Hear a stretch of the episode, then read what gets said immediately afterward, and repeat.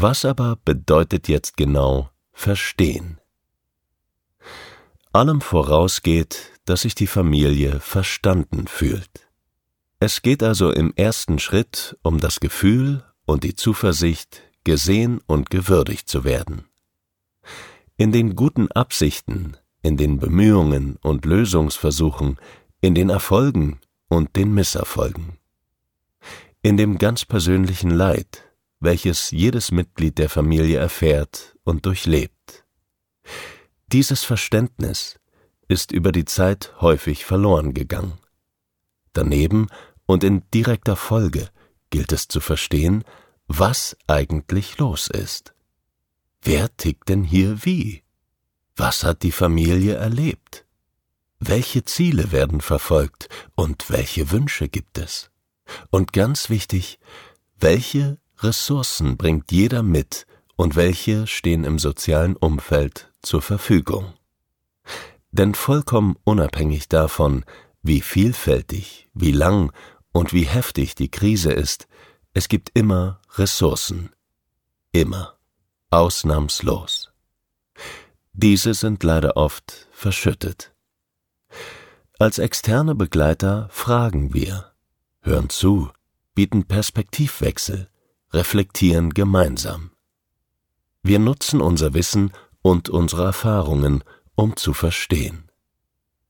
Dieser Prozess führt Familien zu neuen Sichtweisen, Erkenntnissen und nicht zuletzt zu einem tieferen Verständnis. Verständnis für die anderen, sich selbst, die Familie und das Lebensumfeld. Schlussendlich entwickeln die Familien daraus dann ihre eigenen, individuellen und passgenauen Handlungspläne und Lösungsstrategien für ihre Herausforderungen. Der gesamte Prozess ist in der Regel eher ein Marathon als ein Sprint. Aber es gibt immer wieder kleine und große Etappenziele, die unbedingt wahrgenommen und gewürdigt werden müssen, um weiterhin Kraft für den fortlaufenden Prozess zu haben. Soweit, so gut. Was aber sind jetzt die Themen, die Familien so beschäftigen?